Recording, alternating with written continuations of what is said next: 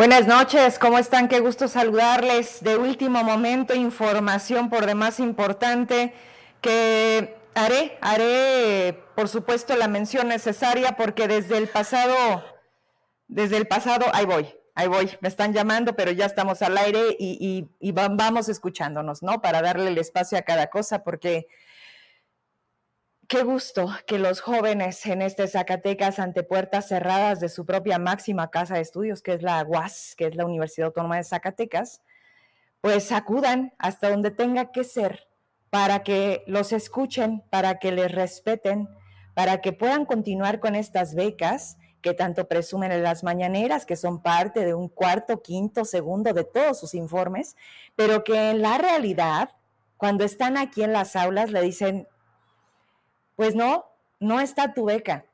Estos muchachos en este momento me están mandando un video y fotografías de la Ciudad de México, están en las puertas de Conacit, están gritando prácticamente, digo en el sentido de queremos que nos atiendan.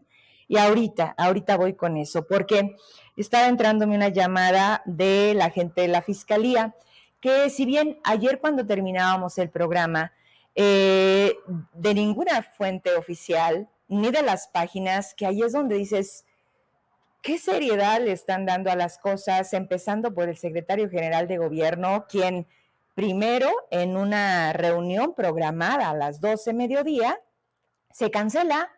Se cancela porque dicen los propios trabajadores de la fiscalía, estando ya presente el fiscal Murillo Ruiseco, se para y se retira. Y entonces deciden dar por cancelado ese momento de negociación donde mucha gente me decía, ¿en dónde nos quedamos? ¿Qué ha pasado después del desalojo? ¿Volvimos a cero, como dijo Murillo en una entrevista? ¿No? Pero ya para la tarde-noche se lleva a cabo esta reunión en donde en este momento me están mandando la minuta, que lo más importante es a qué llegaron, cuáles fueron los acuerdos. Hay que recordar que hay tres momentos el primero, que fue hace ya casi dos meses, 18 de julio, recibía yo aquí por primera vez a la doctora Irma, al propio líder del CITES, Alejandro Rivero, y daban a conocer una serie de irregularidades al interior de las diferentes áreas que conforman la Fiscalía. Eh, hostigamiento laboral y pues falta de herramientas para llevar a cabo el trabajo que se convierte en algo tan primordial en este Zacatecas que hablamos de seguridad, bueno, ellos entienden doblemente el escenario. Pero no había mayor respuesta. El tiempo pasaba, ellos empezaron a crecer en la presencia de los medios, quienes les daban la apertura de conocer el problema, y el fiscal a lo que se dedicó fue a lanzar un mensaje de la mano del secretario general en donde reprimían, en donde amenazaban y en donde en ese momento les decían, pues si no se quita no hay quincena. ¿Sí se acuerdan? Porque tenemos, si alguien le dio seguimiento, día a día fui yo. Por eso, ayer cuando de esa manera tan torpe dicen, ya, ya se solucionó, no, no creo que ya se haya solucionado. Esa es la pregunta. ¿Ya se resolvió del todo el problema de la fiscalía? No han salido a dar el videíto final. Es como en la novela. Salgan completo, ¿no? Digo, estábamos ahí con el pendiente y cómo no. Vimos cómo los trataron. Vimos las noches, los días, las semanas transcurrir. De algo que paralizaba o sí o sí la impartición de justicia en este estado, en un presidente magistrado del Poder Judicial como Arturo Nale, que no una vez, cuatro, cinco, a través de Twitter, en los eventos donde podía, en la entrevista, en el chacaleo, decía y hacía un llamado urgente a atender la problemática de la fiscalía, la problemática de la fiscalía, porque ya topaba a terceros. Pero donde ya no gustó naditita, fue cuando tomaron esta ciudad, porque basta con que cierres para acá atrás, para acá adelante y se hace un caos. Si de manera natural lo es, cerrando dos vías principales de la ciudad, ya usted sabe. Y entonces, ayer no, no salía ningún comunicado oficial. Este grupo creó una página por este movimiento. Las cosas no son iguales como empezaron, nunca deberán de serlo, sino entonces no aprendimos nada. ¿Y sirvió? Seguramente sí de mucho. ¿Para quiénes más? No lo sé. Pero esto abre otro momento para ellos como trabajadores y quiero darles muestra de un par de documentos en donde mayormente me interesa lo de los porcentajes a los que se comprometen, porque a ver, cosa rara, ¿cómo va a tener palabra este gobierno que lo último que ha demostrado es eso, cumplir? Y decirles para el 2024, pero además entra en la cancha de los diputados, porque el presupuesto se vota y sale del Congreso. Entonces, yo no vi a los diputados ahí. No los vi, de hecho, nunca en todo este proceso. Hablaban de que sí, Murillo fue, compareció, dijo, se necesitaba, no se ajusta, sí, sí, sí, y el problema no era de hoy, y lo sabía perfectamente el fiscal, y no defendió a su gente. De hecho, se mostró como el más débil en todo este proceso, como alguien que la autonomía le quedaba en el papel, como alguien para mí, y creo que para la sociedad de Zacatecas, perdió la batalla, perdió la credibilidad y perdió su posición. Y se fue, se fue. Él ya se fue, aunque diga que en el 2025. Un secretario general de gobierno que entraba, salía, entraba, salía. Que estaba duro el trancazo, no es de allá. Que no, no, no, ¿cómo? Por órdenes de, de la superioridad y salían. Pero finalmente quedó en esto, en tres hojas, en donde es como prácticamente hubieran evitado todo, la violencia, estos encuentros, esta fuerza pública, este ejército mexicano, este número de elementos que, por cierto, emboscaron la madrugada de hoy rumbo a la quemada. ¿Por qué estaban haciendo un operativo de esa manera cuando si alguien entiende el protocolo son ellos mismos, ¿no? Por su integridad, por su seguridad. Cerca de la una de la mañana iban pasando y les empezaron a disparar. Ah, caray. Y luego echaron ponchallantas y mientras llegaban, porque estaban acá en la feria, porque acuérdese que hay feria, en lo que llegaba el apoyo. Y pues huyeron. ¿Le suena a todas las historias que en Zacatecas termina en y no detuvieron a nadie. ¿Mm? Ayúdame por favor con el documento, se me hace que es el segundo, la foja 2, donde vienen los, los porcentajes que estarían considerando a los trabajadores de la Fiscalía, que, como les digo, esta es una, una de cuantas peticiones que aquí dejaron claro. A los policías, dice policía primero, cantidad 7, en el segundo renglón 331 estarían teniendo un incremento del 12%. Ahí vienen unas claves que, bueno, son categorías que al interior de esta fiscalía, pues ellos entienden mucho mejor que nosotros, son analistas técnicos, eh, asistentes del Ministerio Público, analistas administrativos, auxiliares administrativos, en fin.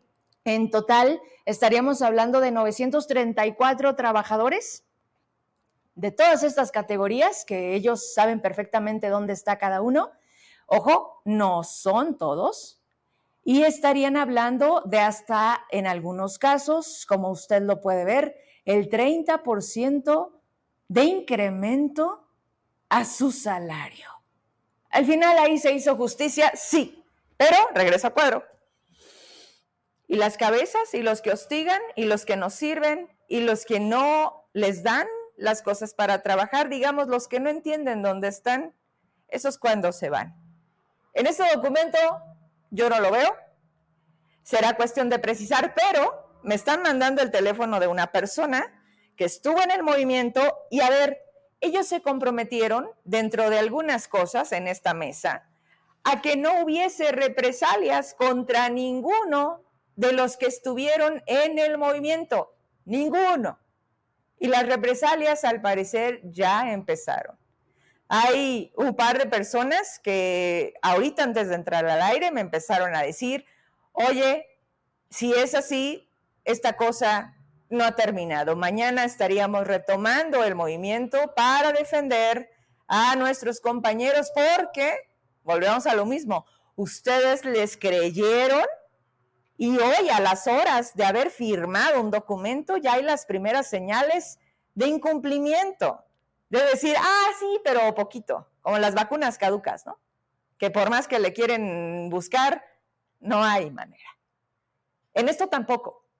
Era muy claro. Yo aquí lo entendí muy claro. No sé por qué ellos no. ¿Y por qué tuvo que pasar un mes y medio para qué? ahora resulte que estén actuando bajo lo que dijeron no, jamás, nunca. Pero creo que hemos tenido dos años y con Murillo, ¿cuántos ya lleva? Siete, ¿verdad?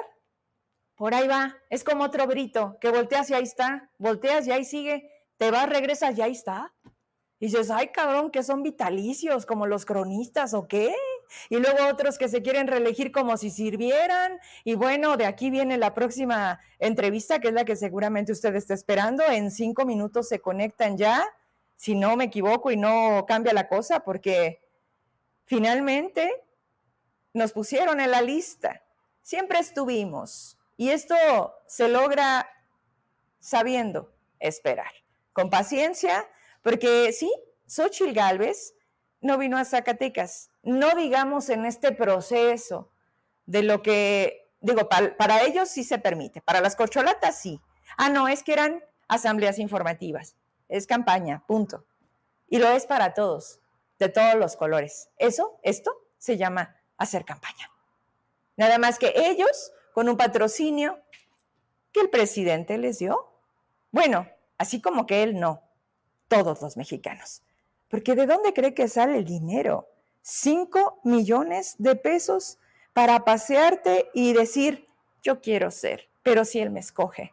Lo único que les puedo adelantar es que no sé si este país esté preparado, porque será la primera vez en su historia en el que una mujer sea presidenta de esta nación.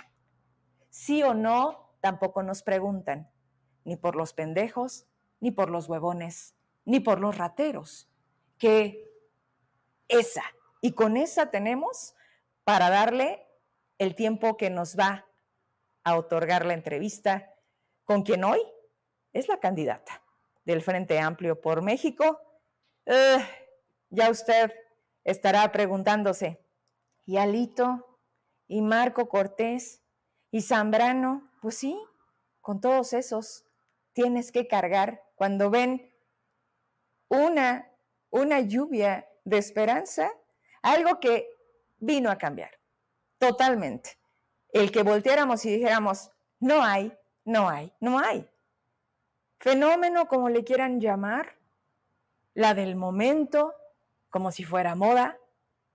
Pero, señores, ¿quién va a gobernar este país después de que se vaya Andrés Manuel? ¿Quién? ¿Cómo? Bajo qué condiciones y ahora, vengámonos para acá.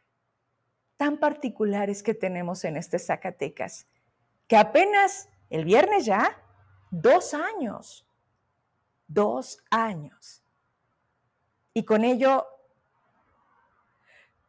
pues esta simulación de tener mucho que informarle al pueblo de Zacatecas, al que mucho se ha quejado pero que también los veo en la feria y en las calles y a lo mejor donde, donde debieran, que es el día de la votación, es ahí donde vamos a ver. Digo, hace la diferencia entre decir y hacer.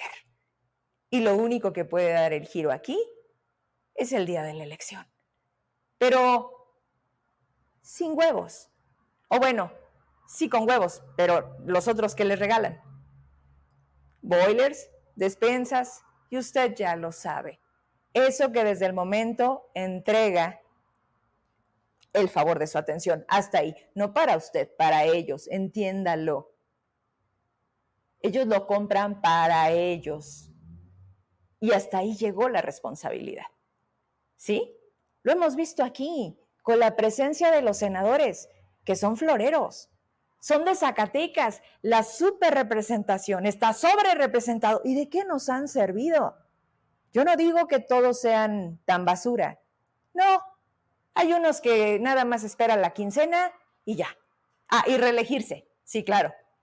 Hay otros que medio lo intentan, pero terminan diciendo, es que hay mayoría de Morena. Sí quiero, pero no puedo. Y además, el Davis no contesta, no se deja, no responde, me saca la lengua, pero y así no se puede. Todos, ¿eh? Hasta los de su propio partido.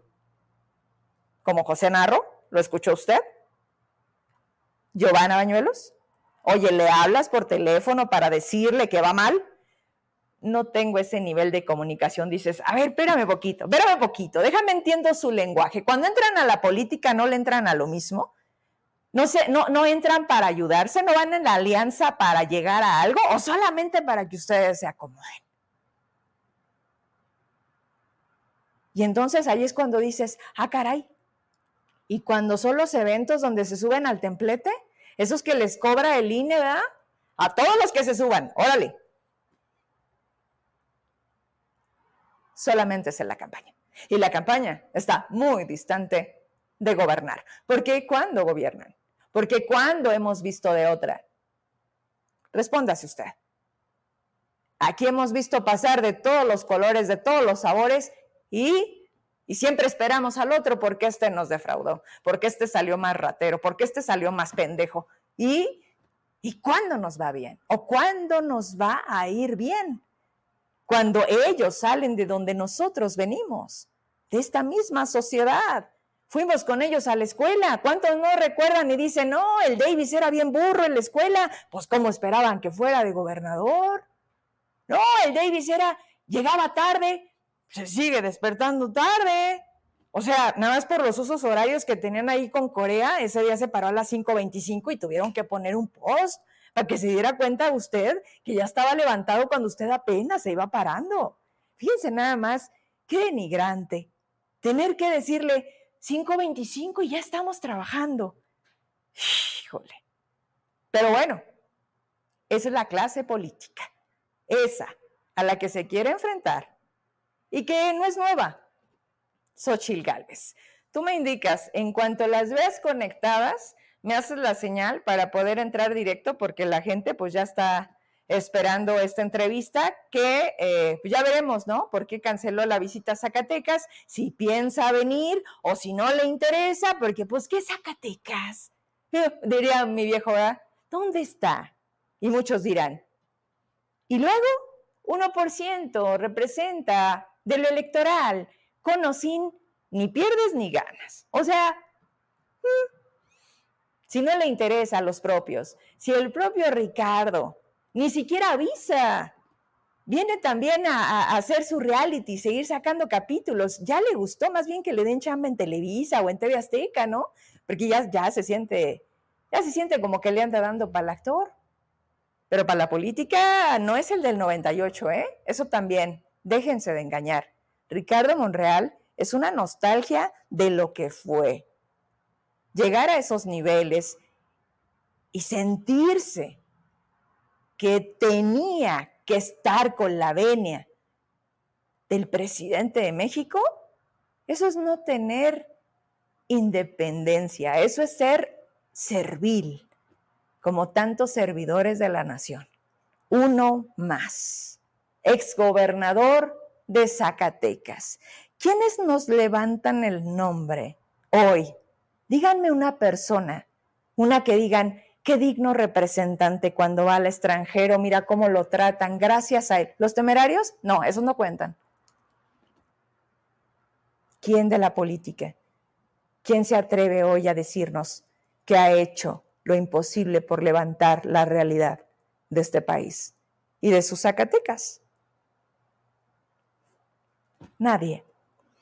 Nadie porque de ser políticos se vuelven empresarios. Terminan con hoteles, con negocios, con agencias, con sociedades. Y eso, perdóname, no te lo da el salario, ni tus bonos, ni tus compensaciones. Eso es, o sí o sí, robando. Se llama corrupción. Y también lo hacen los de Morena. Todo lo que dijeron que no, Hoy lo hacen y más. Y con un descaro y además con un permiso del pueblo bueno, que yo le diría de otra manera, decía el ingeniero Cuauhtémoc, el pueblo noble. Pues las cosas por su nombre. de nobleza, no nos ha ido bien. Así que ojalá, ojalá que haya un momento de quiebre, de hartazgo de verdad, en el que la gente deje de aplaudir y entienda que la austeridad únicamente fue para nosotros, no para ellos. Ellos sabían a dónde llegaron y lo que podían hacer con eso, y lo usaron. Así que, que también la vida se lo reclame. Ahí ni usted ni yo podemos hacer más que tomar conciencia y actuar en nuestro metro cuadrado. Nos guste o no, suene bonito, suene romántico, cambie usted, empiece usted. Y entonces podremos ver hacia afuera. Hoy hay cosas que nos rebasan. Hoy los problemas nos multiplican y sí nos topan, sí nos llegan.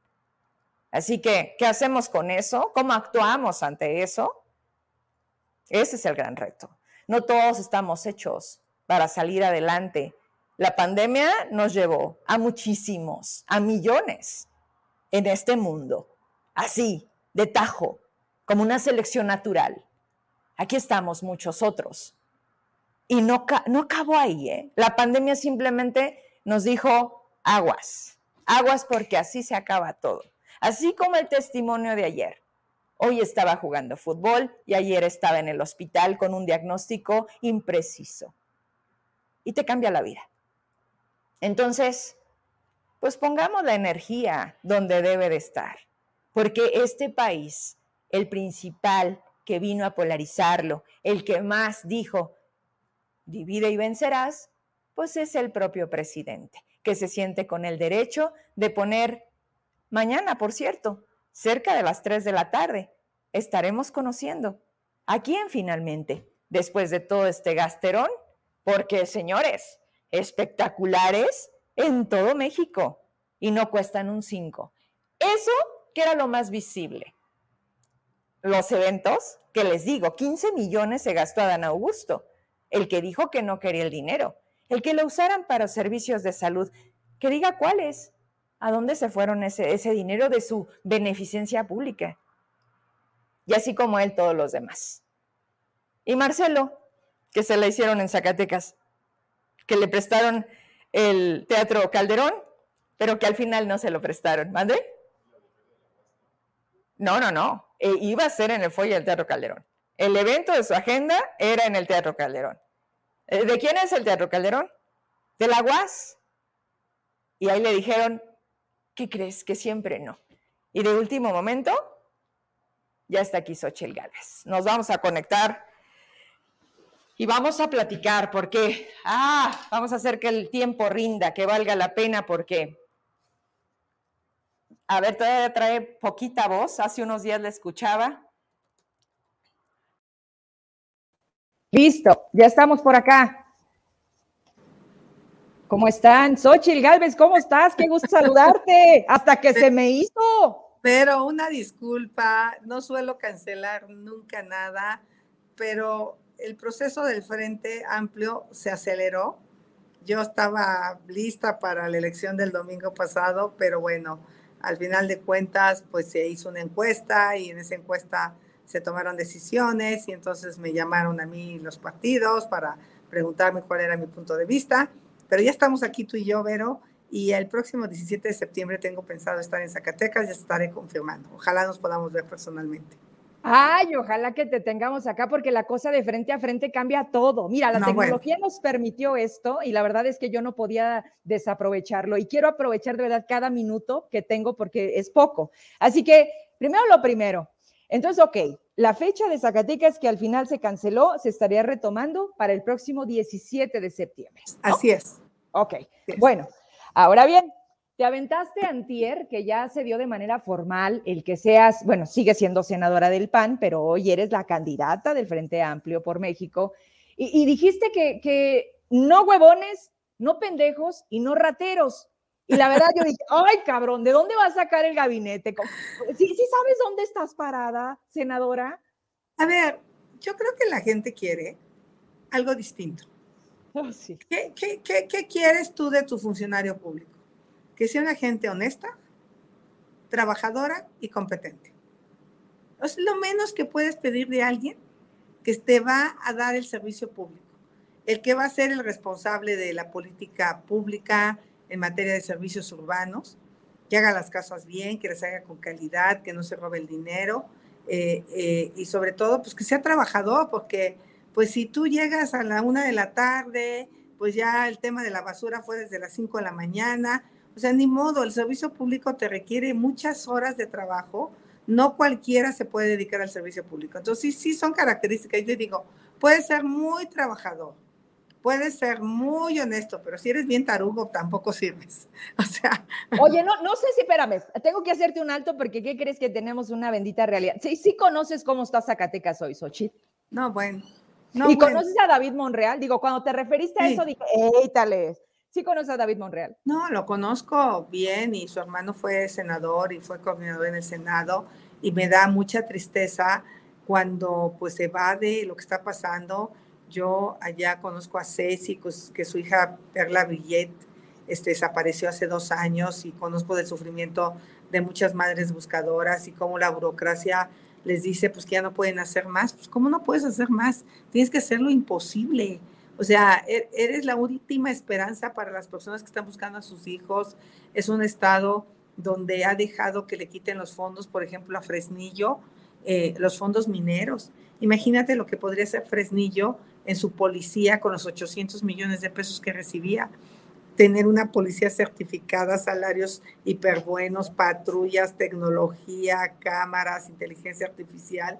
O sea, y, y, callaron como momias cuando se quitó el fondo minero. Mejor yo subí a, a, defender el fondo minero. Entonces, pues la verdad de las cosas es que lamento lo que está pasando en Zacatecas, pero la mala noticia es que no es solo Zacatecas, también es Tijuana y también es, eh, eh, no, no, sé, Cajeme y es Culiacán y acabo de estar en Chiapas. Chiapas era pobre, pero no era violento y hoy es pobre y violento. A ver, a ver, Xochitl, tú, tú ibas por un rumbo. O sea, me tengo que regresar porque lo tuyo fue a partir de hace tres meses. O sea, tú traías en tu cabeza Ciudad de México y te preguntaban, porque claro que te he seguido, tú ya habías estado conmigo en el programa cuando estábamos en la pandemia y fue muy rápido esa oportunidad y la verdad es que te decían, Xochitl, para la presidencia, no, no, no, no, no. Tú estabas en una negativa de que tu, tu tirada era Ciudad de México ¿Y, cuándo cambió? O sea, en este derecho a réplica, cuando tú vas y le dices, presidente, ya llegué y quiero el mismo espacio que me dio por lo que usted dijo, porque yo vengo a decirle lo contrario. O sea, a partir de ese momento, yo creo que... Mira, a, finales de mayo empezó un poco a la gente a decir, ve a la presidencia, busca la candidatura, podrías hacerlo, eres una mujer con capacidades, eres carismática y entonces el, el, tema súper importante fue que el presidente dijo una mentira. Él dijo que yo quería quitar los programas sociales. Y, y, la verdad es que yo nunca dije eso. O sea, ¿cómo voy a quitar los programas sociales a los adultos mayores si la abuela se murió tirada en un petate por falta de un doctor? O yo tenía que vender gelatinas eh, cuando era niña para poder ir a la escuela. Entonces, pues la verdad de las cosas es que eh, pues no lo iba a permitir. Y entonces fui y presenté un, primero le presenté un escrito al presidente y no me lo, no me quiso leer mi escrito. Con eso se hubiera acabado la historia. ¿Y eso no hubiera pasado? No, el presidente hubiera leído, a ver, la senadora Galvez este, me acaba de decir que yo me equivoqué, le ofrezco una disculpa. Ella nunca dijo que se iban a quitar los programas sociales. Y ya, ah, no, pero me echó pleito, yo me fui al amparo, gané el amparo y el 7, el 7 de junio me cayó el amparo de que me habían dado el derecho de réplica. El 12 de junio fui, toqué y ahí dije, no es posible, pero no solo no me abrió a mí, no le abre a las madres buscadoras de sus hijos, no le abre a las mujeres, no le abre a los papás con niños con cáncer, no le abre a los doctores. O sea, entonces, a partir de ese momento, el día 27 de junio, decido inscribirme al proceso Obviamente no era la favorita de los partidos. Era... Bueno, ni de tu partido, ¿no? no, pues no. Y bueno, pues de repente a la semana tenía, ya que me inscribí oficialmente al proceso, pues a la semana tenía ya las firmas. Entonces, este, pues yo creo que eso, eh, llevo ocho, nueve semanas que eh, recorrí el país, Solo me faltó Zacatecas, Nayarit y Colima. Y ya, pues lo voy a seguir recorriendo. Eh, y bueno, junté un millón de firmas.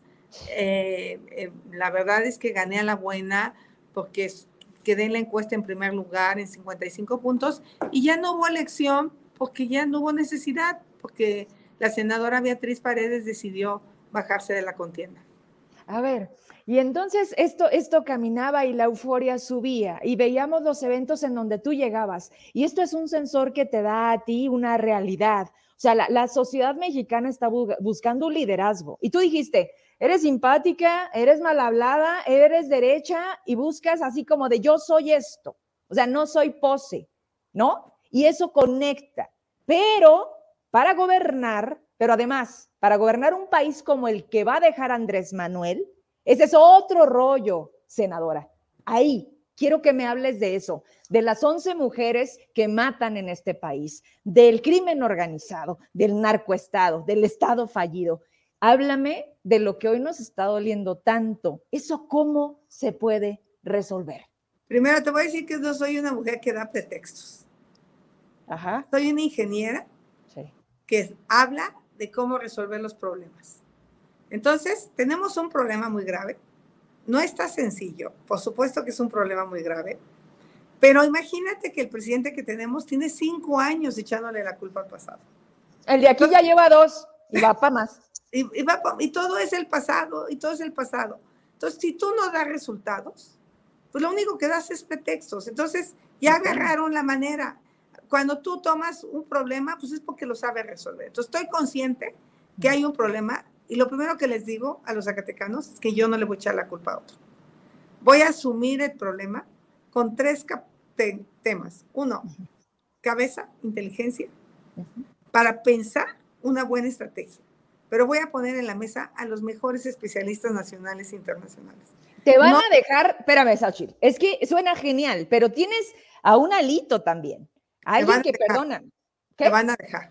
No le vas a pedir permiso. No le voy a pedir permiso. Te van a imponer, te van a decir, ahí va la cuota, ayuda en la campaña. No, no, no. Tienes que, no, no, no, Primero es cómo vamos a resolver el problema y qué se requiere hacer.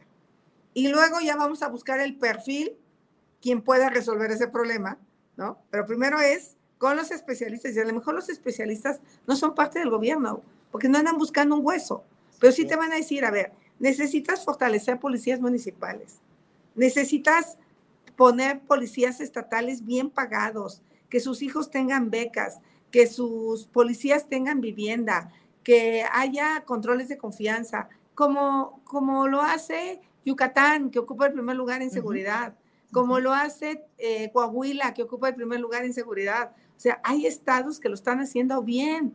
Entonces hay que copiar esos modelos de quien lo está haciendo bien. ¿Qué se requiere? Primero, ese equipo inteligencia, cabeza, estrategia, eh, indicadores, eh, eh, sustento científico para las decisiones que tomes. Dos, corazón. Tú te tienes que poner en el, en el lugar de las víctimas. El presidente no es nada empático con las víctimas. A ver, los cinco jóvenes que asesinaron en Lagos de Moreno. O sea, no puede ser, ni siquiera les dio un pésame en su mañanera. O sea, qué hombre más insensible, pobres padres. Yo me voy a poner en los zapatos de los papás porque sé lo que sufren los papás, porque soy mamá de Juan Pablo y de Diana y no puedo permitir que a mis hijos les pase nada, pues no debo permitir que a los hijos de los mexicanos les pase algo, al menos hacer hasta lo imposible que no quede por mí en, en mi capacidad. Y tres, firmeza, firmeza. Nada de abrazos sino balazos. Esas son pero ahí, ¿Cómo le vas a hacer? ¿Cómo, se le hace con el crimen organizado, Xochitl? ¿Se negocia? ¿Se, se combate? O sea, esa parte, ¿cómo la vas a enfrentar? A ver, en su momento te presentaré la estrategia, te voy a hablar más como senadora, leyendo los reportes de seguridad que nos entrega la Guardia Nacional. La Guardia Nacional no está funcionando. Militarizar al país no ha funcionado. Entonces necesitamos replantear la estrategia. Eso es lo primero que te tengo que confirmar, que la estrategia actual no, no funciona. Dos, te voy a dar un dato que te va a impactar. Un kilo de precursores químicos para hacer fentanilo vale 100 dólares. Ese fentanilo puesto en la calle vale 1.4 millones de dólares. Ese es el poder del crimen organizado. El dinero. Por eso tienen la capacidad de tener halcones, de pagarle a policías, de comprar ministerios públicos, de sobornar eh, aduaneros. O sea, es una cosa poderosísima. ¿De dónde viene ese dinero? Pues de Estados Unidos, ¿no? Entonces Estados Unidos dice, me estás matando a mis jóvenes con el fentanilo. Bueno, vamos a hacer un plan de Norteamérica para ver cómo le hacemos para que no fluyan las drogas para allá, pero para que no fluya el dinero para acá y no fluyan las armas para acá y para que el tráfico de personas no fluya para allá, este, porque hay un gran negocio en estos delitos, el tráfico de órganos, trata. Trata. Muchas mujeres van a parar a la trata. Entonces, lavado de dinero, esa es la palabra. ¿Cómo está llegando el dinero a manos del narcotráfico? ¿Cuáles son las cadenas que lo están permitiendo? Si tú le pegas con inteligencia al bolsillo, lo hemos dicho mucho, pero no se hace. El dinero sigue fluyendo hacia acá. Entonces, esa es la estrategia que hay que plantear, pero tenemos que hacer un acuerdo con Estados Unidos y con Canadá y con la India y con China y tenemos que platicar, dialogar y, ponernos metas específicas, pero esto de no a la soberanía y no permito que haya colaboración, a ver, es hacernos tarugos. Más nos vale colaborar porque los delitos están interrelacionados en el ámbito eh, internacional ya. Ya no es que lo que pasa en México se quede en México. No, pues porque ese dinero que llega está comprando personas, está utilizándose para em, eh, meterse al, limón, al aguacate, a la pesca, a la agricultura, al negocio del huevo, del pollo. O sea, la delincuencia está como la humedad. En todas partes está, o sea, pero ¿qué hacemos? este, le, cedemos el país a los delincuentes. El presidente se dedica a hablar, hablar, hablar, hablar y no resuelve los problemas de seguridad. 165 mil personas fallecidas. El sexenio más violento de todos los sexenios en la historia del país, por mucho va a ser este. Y la pandemia mal manejada. A ver, eh, Dinamarca, que mm. dice que nos queremos parecer a Dinamarca, perdió 15 días de esperanza de vida con la misma pandemia, con el mismo virus. México perdió cuatro años de esperanza de vida con el mismo virus, pero con un tarugo al frente como Hugo López Gatel. Es una negligencia criminal, le costó la vida a miles de personas el mal manejo de la pandemia. Entonces, hoy 50 millones de mexicanos no tienen seguridad social. Cuando este gobierno llegó, había seguro popular. Si a un persona, conductor de taxi, le daba un infarto y necesitaba unos externos, se lo cubría el Seguro Popular. Si a una muchacha que no tenía un trabajo formal le daba cáncer de mama, se lo cubría el Seguro Popular. Quitaron las estancias infantiles. ¿Cómo pueden las mujeres dejar una vida de violencia si no pueden irse a trabajar porque no tienen con quién dejar a sus hijos? ¿Cómo pueden las mujeres trabajar tranquilas si quitaron las escuelas de tiempo completo? Eso es criminal lo que han hecho con las mujeres. Entonces, la gente, yo lo diría, ¿por qué el presidente dijo que yo quería quitar los programas sociales? Porque me vio crecer. Y lo que le quiero decir a la gente, los programas sociales están en la Constitución. Adultos mayores, que no les vengan con la manga del muerto de que si no votas por tal partido, tal, tal, tal, no, nada. O sea, no estamos en tiempo de campañas ahorita, pero que no los amenacen. Este, eh, y eso es lo que el presidente no me dejó decir a mí en la mañanera. Pues sí, pero si hubiera sido, si te hubieran cedido el, espacio como lo, como lo debe de ser una réplica, quizá esto no hubiera sucedido, porque también hay otras voces que dicen que si no hubiera sido por él, tú no existirías, Xochitl. Hay manejado expresiones de, que tú, eh, vaya, te hizo o hay un acuerdo con el presidente. Y de esto también me gustaría escucharte de, oye, se pusieron de acuerdo para que tú fueras su otra corcholata y hasta la oposición le tienen que poner a los candidatos porque tampoco les da. No, bueno, no, pues el presidente realmente estaba muy descompuesto cuando se enteró que era yo. Este, por supuesto que hay quien puede tener la misma posibilidad, pero quizá no tenga la capacidad de aprovechar las oportunidades. Entonces, mm. él me cerró la puerta, yo di un discurso afuera de esa puerta que a la gente le conectó porque tuvo 10 millones de views y tuve la habilidad de en cada trancazo del presidente, pues reponerme. Eh, o sea, ¿por qué? Pues porque qué fácil es ir a denunciar a alguien, pero qué difícil es probarle algo. Ellos no me han probado nada, porque no soy una mujer corrupta, porque soy una mujer que soy empresaria hace 31 años. Y lo digo y lo digo claramente, mientras la señora Sheinbaum, su marido, pedía moches del señor Ahumada, y lo vimos todos los mexicanos, mi marido trabajaba en la empresa. O sea, este... ¿Tu esposo también es ingeniero? Mi esposo es ingeniero, pero él nunca lo has visto recibir sobres amarillos. ¿Tú tampoco? Yo tampoco. Y los otros son contratos por una empresa constituida. Las mujeres facturamos, ¿no dice Shahira? Las mujeres no lloramos, facturamos. Yo puse una empresa para facturar, legal, paga impuestos. ¿Qué quieren? Que, que estés toda la vida en la política y haya políticos bandidos, rateros. Yo, yo trabajo honradamente, pago mis impuestos, genero 200 empleos, no tengo nada de qué avergonzarme y el presidente hizo muy mal en hacer, hacer público los contratos, pero además da a conocer las ventas de 10 años, como si eso fuera utilidad. Ahí se compra equipo, hay instalación, mano de obra, este, impuestos indirectos. Y en la industria de construcción, si te queda un 6%, te va bien y de ahí págale 33% al gobierno.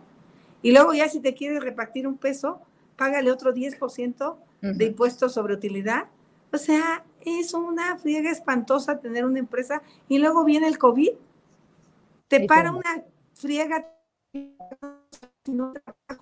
O sea, muchos tuvimos que vender lo poco que teníamos para poder pagar el salario de nuestros trabajadores, pedirlos en el momento más duro de la pandemia. Entonces, a mí no me van a encontrar nada porque como jefa delegacional no autoricé ni medio piso adicional de más. No. Al contrario, demolí 15 inmuebles que violaban el uso de suelo. Y eso es lo que a ellos les duele.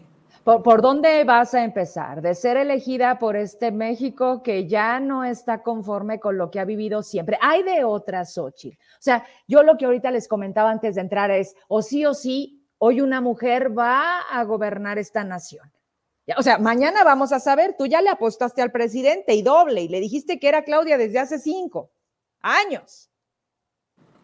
Entonces, ¿o es Chainbaum o eres, oye, ¿cómo te llevas con Claudia Chainbaum? Bien. ¿Sí?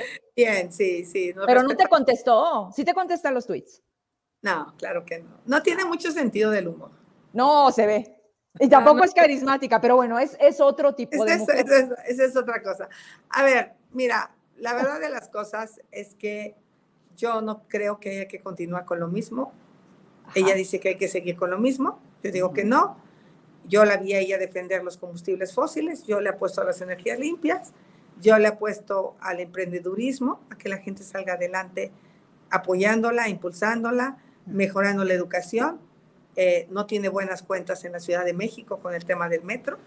Este, le costó la vida a las 26 personas su incapacidad para darle mantenimiento. O sea, hay, hay sus contrastes, pero eso lo vamos a discutir en la, en la, cuando ya sea el momento de discutirlo. Ahora no, pero de alguna manera, pues eh, yo diría, podemos hacer una campaña de contrastes, pero con respeto. Bien. ¿Vas a invitar a Marcelo? ¿Sería uno que no sería ni pendejo, ni corrupto, ni, ni ratero? A ver, yo creo que Marcelo se va a quedar en la 4T, pero me parece que hizo un buen trabajo en la Cancillería.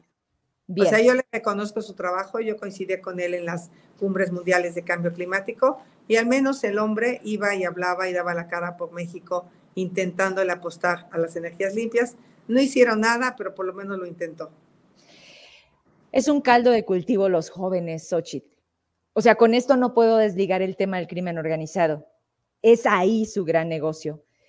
Seguimos con las becas de jóvenes construyendo el futuro. O sea, ahí quiero que me digas cuál sería tu estrategia. Sí a la beca, sí a la beca, me parece bien la beca, pero no es suficiente la beca.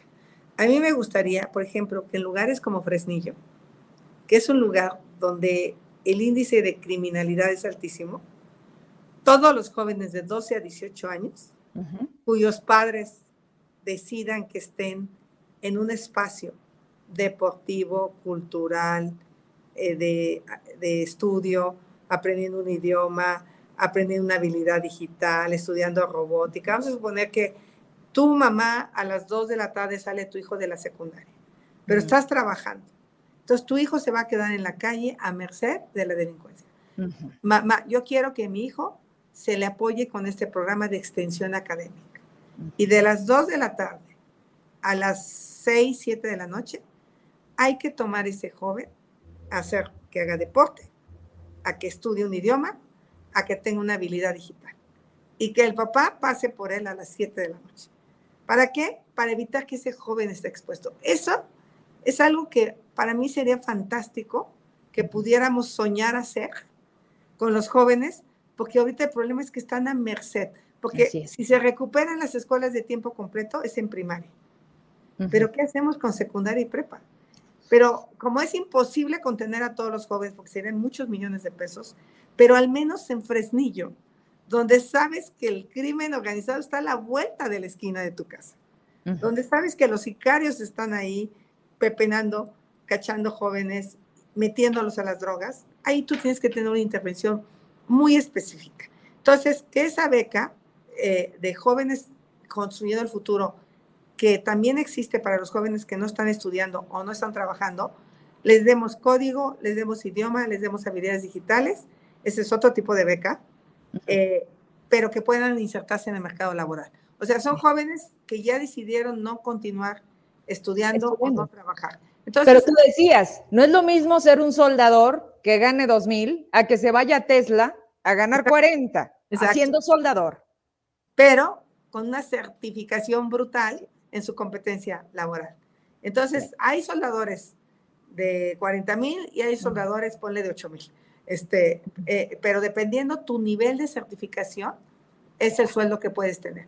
Para eso tienes que invertir como gobierno. Entonces, no solo darle los 3.200, darle esa competencia que en esos 12 meses tenga una obligación de aprender algo.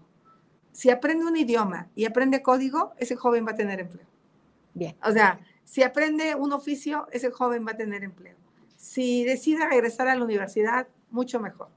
Pero sí tenemos que hacer un trabajo muy, muy especial. Y mira, te lo dice una mamá que su hijo le dejó la carrera. Y estaba yo a punto de que se me fuera al desmadre. O sea, porque me salió que no le gustaba la carrera y la dejaba. Y, y tú tienes que atraparlos porque tiene una etapa de inmadurez tremenda y tienes que estar cerca de ellos y a veces los papás no estamos cerca de los hijos. Entonces yo eh, hice un esfuerzo eh, de verdad importantísimo, lo volví a motivar, a ver qué te pasa, es que no soy feliz, bueno, entonces cámbiate de carrera y ya está, les te faltan tres materias para acabar negocios internacionales, está trabajando ya feliz, ya está generando, es más, me dijo mamá, si quieres yo ya tengo mi sueldo, le doy para a Domi para, para el mandado. Hoy me lo dijo. O ¿Domi quién es? ¿Diana? La señora trabajadora del hogar. Ya. Este, que va al, al, mandar, me dijo, yo le quiero dar ya lo de la comida a Domi. Oye, yo dije, qué diferencia. Este, este se me estaba yendo. Ya este, lo recuperaste. este, en el desmadre, porque es normal que sean inmaduros. En cambio, con la hija, pues fue más fácil, pero no todos los hijos son iguales y no los podemos comparar. Entonces, lo único que como papá tienes que hacer es que alguien te ayude cuando estés en esa etapa. ¿Qué me ayudó a mí? Me ayudó un maestro de la universidad muchísimo a orientarlo y me ayudó mucho el deporte. Me, ayudó mucho que era un joven que le gustaba mucho hacer el deporte. Pero bueno, imagínate, o sea, yo te cuento esto porque esto que yo vivo, lo viven los papás todos los días. Domi me decía, pues es que mis nietos no quieren estudiar. Le dije, Domi, es que no es que quieran, es que deben estudiar. Entonces tenemos ahí que acompañar a los papás. pero tenemos que ayudar a los papás en esa etapa, que no es sencillo. Es que no está dando tampoco el recurso que llevamos a la casa. Es que muchos en México trabajan en dos partes. Es que también sigue siendo desigual el pago a las mujeres. Y podríamos seguir, Xochitl, y te agradezco porque ya no salimos del tiempo estipulado, pero no me puedo ir sin dos preguntas más. ¿Te importa Zacatecas? ¿Te importaría Zacatecas? Porque si tú llegaras, le quedarían cuatro años más a este estado. Y muchas voces han dicho que electoralmente no representamos nada. Zacatecas es el 1% del padrón. Pero, ¿qué harías con un gobierno como el que sabes perfectamente que estamos teniendo hoy aquí? ¿Qué, en qué lugar pondrías y qué harías? Me importa, aunque sea el punto 5, me importa Colima, porque Colima está súper violento. Me importa Zacatecas porque está súper violento. Porque ahí viven mexicanos y mexicanas que para mí son importantes porque al igual que yo tienen hijos. Y yo, ¿qué quiero para mi hijo? ¿Por qué me clavé tanto con mi hijo Juan Pablo? Porque lo amo. Y yo me quiero poner en los zapatos de las mujeres que viven en Zacatecas, en, en los zapatos de Ceci, cuya hija está desaparecida. O sea, para mí Ceci vale la pena esa lucha para ayudarla a encontrar a su hija. Al menos hacer hasta lo imposible y no contestarle como burócrata, señora, ya no se puede hacer más. Entonces sí me importa Zacatecas, aunque sean 100 mil zacatecanos, 200 mil zacatecanos, no importa. Todo ser humano es importante. Y sí te diría, yo sí le diría a los alcaldes, a ver, alcalde, me cierras giros negros, ¿eh? No te hagas güey, porque ahí se me está generando violencia. Me hacen mucha burla de las micheladas porque no lo alcancé a explicar bien en el debate. Pero cuando yo era delegada, tenía las piquerías porque picaban con navaja, porque consumían alcohol adulterado, consumían droga, había trata, en la calle se consumía alcohol, se emborrachaban, se peleaban. Entonces, sí es importante la justicia cívica, sí es importante el orden en la calle, y eso le toca a los alcaldes y se hacen tarugos porque les dan dinero de por medio. Entonces, a ver, alcalde, te toca esto. A ver, gobernador, te toca esto. Y me certificas porque me certificas a tu policía. Y ya a mí me toca esto y te voy a ayudar en esto, pero tú vas a hacer la tarea y te voy a evaluar. Yo soy una mujer de procesos, soy una mujer de métodos, soy una mujer de resultados. O sea, yo sí ando midiendo, ¿eh? O sea, a ver, alcalde, quedamos que ibas a cerrar estos cinco giros negros y siguen ¿Cómo vas? ¿Qué pasó? Exacto. Y así llevar tu tablerito de control de cada cosa, por pequeña que sea, es importante. Te están preguntando mucho si vas a regresar el fondo minero. ¿Regresarías? Pues, hay que regresarlo. Claro que pues, no puedo hacerlo como propuesta de campaña, pero lo hice como senadora. Como senadora, subí a tribuna para pedir que no se desapareciera el fondo minero. Te lo digo como senadora. Bien. Y, como, y lo que pienso como senadora, pues seguramente lo pensaré más adelante hay algo que nos esté faltando saber de ti, es, hay algo, digo, porque las campañas negras se van a venir con todo, una vez que esto ya mañana quede como son ellas. Ahora sí, dales con todo. ¿Qué nos hace falta saber? De nada te avergüenzas. Es momento a lo mejor de, de, destaparnos y decir, más allá de lo que ya has hecho, quién eres, de dónde vienes, sé tu historia. Vengo de Catepec, soy una mujer de esfuerzo, tengo una hermana en la cárcel, pero aquí no ha habido impunidad. Lleva 11 años en la cárcel, pero también ha habido que está inscrita en el catálogo de víctimas de tortura. Ella fue torturada. Por lo tanto, yo no puedo saber si fue culpable o inocente porque la torturaron para sacarle una, una declaración. Y fue García Luna, por cierto, la que la torturó. Entonces, quizás sea de las cosas que me van a sacar, pero, pero, pero a ver, venimos de una familia desintegrada, de una familia violenta, de, o sea, pero como mi historia hay muchas, pero yo soy responsable de mí, no de mi hermano, ¿no? Bueno, pero sí la visito, sí la cuido, sí me hice cargo de mis sobrinas, o sea, al final soy una buena persona porque la familia es la familia y es lo único que tienes en la vida. Y podrá, no sé, si hizo algo, pues ya pagó, ya 11 años en la cárcel, pagó lo que tenía que pagar. Entonces eso me lo sacan tiro por viaje, pero pues de eso yo no soy responsable que soy mal hablada, que soy grosera, dice el presidente. Hombre, grosería es que los niños con cáncer no tengan medicamentos. Grosería es la pobreza. Mentir. país. Grosería es que no se ponga a trabajar. En fin, le podría decir muchas cosas que es grosería. Pues vámonos. La verdad es que yo aquí le sigo. ¿Quieres o ya sigues con otra entrevista? Tengo que salir ya, pero estamos en contacto. Te mando un abrazo y nos vemos pronto. Oye, dile a Zacatecas que vienes entonces. Con eso nos vamos. El 17 de septiembre estaré en Zacatecas. Un abrazo. Gracias. Gracias, Ochil Galvez. Gracias, Vero. A ti. A ti, vaya, vaya. Hay algunas cosas que sabíamos, otras que hoy lo sabemos. Ya me quedo aquí, ¿no? Para despedir. ¿Te parece? Eh, me quedé con más preguntas. Sí, las personas groseras suelen ser honestas. Yo soy grosera, me conocen y bueno, pues Creo que ahí no hay ningún delito. Es más grosero, bien lo dice, que nos quieran ver la cara, que sigan dando a tole con el dedo. que sigan estando personas como las que ya está por demás mencionar. Sabemos quiénes nos gobiernan, por eso esa frase me hizo tanto clic y dije, bueno, pues ¿quién está hablando de Zacatecas? Pero es la verdad, ¿hay de otros en la política de este país? En fin, yo ya me voy. Les agradezco. ¿Qué pacho? Ah, claro que sí. Sí, gracias. Oye, me, voy con, con, estas imágenes. ¿Me ayudas que con el video? ¿Puedes jalar el video? Déjenme ver si me escribieron porque ya me metí de lleno a la entrevista. Espérenme poquito, ¿eh? Espérenme. Ah, ah, ah. Sí, gracias, Car. Me están diciendo, Vero, ya se tiene que ir. Nos dio más del tiempo este, que tenían programado para la entrevista, pero valió la pena. Y eso es lo más importante que, logramos tenerla aquí en este programa.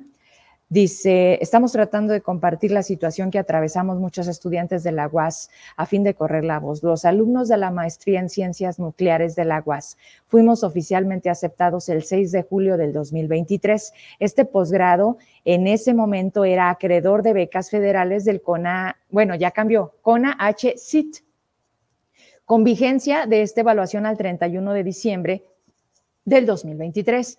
Tan solo dos días después de iniciar clases, el CONACIT recategorizó como no elegible en su plataforma del SNP del Sistema Nacional, me imagino, a 1.031 posgrados a nivel nacional, de los cuales 14 pertenecen a la UAS, dejando sin derecho a beca a todos los alumnos que estamos en este nivel. En esta maestría somos 18, que no quedamos que, nos quedamos sin recurso de manutención es alarmante, ya que al iniciar clases algunos tuvimos que renunciar a nuestros trabajos porque se requiere de tiempo completo. Por tanto, pues es total dedicación. Me hacen toda una carta tremenda, gracias muchachos, porque van a estar aquí en el programa el jueves, ahorita están en México y me están mandando este video. Están hace una hora que inicié, si tienes el video, te lo mandé. Sí, eh, están ahí en las puertas de CONACYT y están exigiendo que se les respete lo que hasta hace unos días estaba establecido. Vamos a escucharlos. Queremos respuestas, queremos respuestas, queremos respuestas, queremos respuestas, queremos respuestas, queremos respuestas.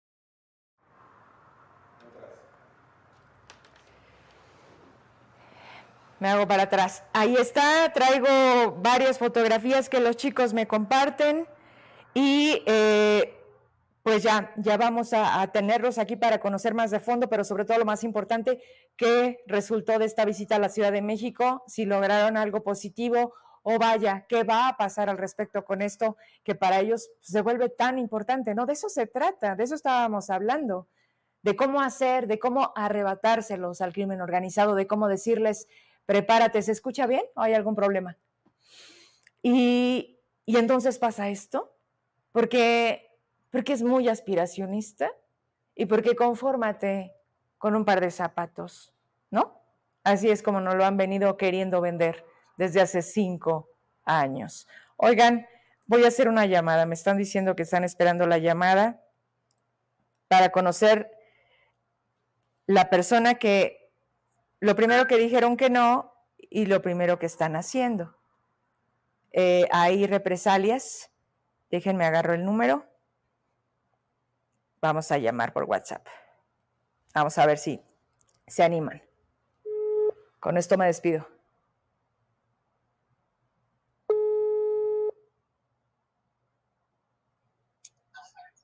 Hola.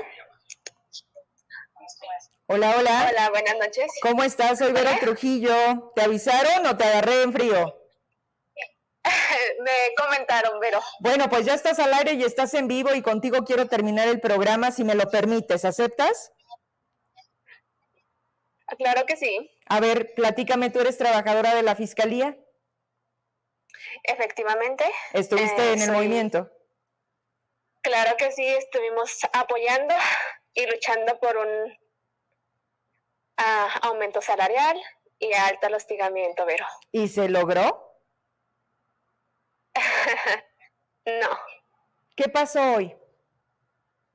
Eh, mira, eh, por ahí yo me encuentro adscrita en la vicefiscalía de Fresnillo. Sí. Eh, la cual estuvimos, tuvimos tomada también durante este tiempo. Este periodo del movimiento. Me encuentro adscrita por ahí, regresamos a laborar el día de ayer. Mi jefa inmediata, licenciada Carola Naim, desde el día de ayer que regresamos con actitud, eh, se comprende posiblemente, ¿verdad? Porque yo finalmente estoy escrita con ella, sin embargo no se justifica. ¿Sí? El día de hoy uh, les comentaba, me quita el acceso a una impresora, me bloquea una computadora cuando yo tenía trabajo por realizar, trabajo que ella me afirma. ¿Cuál fue la justificación? Eh, no, no me, no me dijo nada, únicamente me dijo, trabaje en la computadora de la compañera. ¿Y tu compañera en dónde? Ah. o sea, ¿iban a compartir el teclado?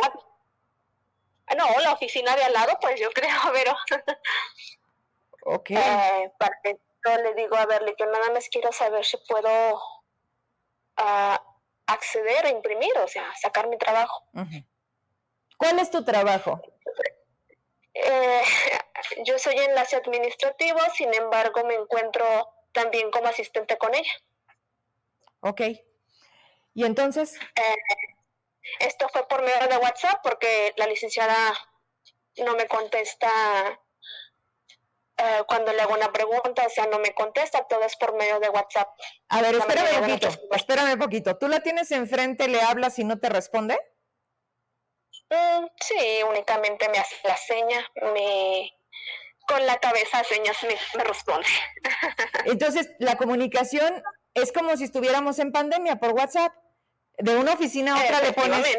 ¿Ah, sí? Qué ridículo, qué absurdo. A ver, la, la, la, cabeza de ella estuvo puesta en la negociación, o sea, es de los directivos que es necesario quitar. Efectivamente. Ok, repíteme, eh, ¿quién es? Eh, la vicefiscal de Fresnillo, la licenciada Carola Nay Montelongo. Bien. Vamos a despedirnos por ahora, si te parece, y te agradezco que hayas aceptado la llamada. ¿Con qué te quieres despedir? Digo, porque de entrada ya está un incumplimiento. Para mí, esto es, oye, te había dicho que por esto estamos, esto pasó. Sí, sí lo vieron, o sea, sí nos queda claro todo este mes y medio que se echaron los trabajadores para justo evitar este tipo de cosas. Y entonces, te despides. Mira, finalmente así, en pocas palabras, se acerca ella conmigo, mm. acompañada de su escolta y grabando, y me dice, ¿cuál es su problema, licenciada? Le dije, ninguno. Aquí yo les invito a los compañeros que no permitan, que no permitan este tipo de mm, posturas de acoso por parte de los jefes. Eh, Insisto, este movimiento fue en busca de mejoras laborales y un alto al acoso. Que no se queden callados, que digan lo que está pasando. Esto no se ha terminado. Sí, pero claro que no. Ellos no entendieron cuál era nuestra finalidad. No, al parecer no. Caray. Bueno, pues creo que el mensaje fue claro, ya quedó aquí y con eso me despido. Muchas gracias, estamos atentos porque seguramente habrá reacciones, o sea, papeles firmados, pero que al final no se cumplen, que al contrario, pareciera que agarran más tirria, ¿no? Y dices, oye, espérate, ¿qué parte no entiendes? Pero bueno. Efectivamente, ¿verdad? Bueno, pues gracias, gracias por aceptar la comunicación. Buenas noches, aquí estamos. Gracias por el tiempo. Hasta luego. A ti, bye. Bye. No nos queda de otra más que así no entendieron nada, de verdad. Llega con su escolta grabando. ¿Cuál es tu problema? Pues ustedes son el problema. El problema es que Murillo Ruiseco no está donde debe de estar. Y entonces, ¿quién está en su lugar? Absolutamente nadie. ¿Y nosotros?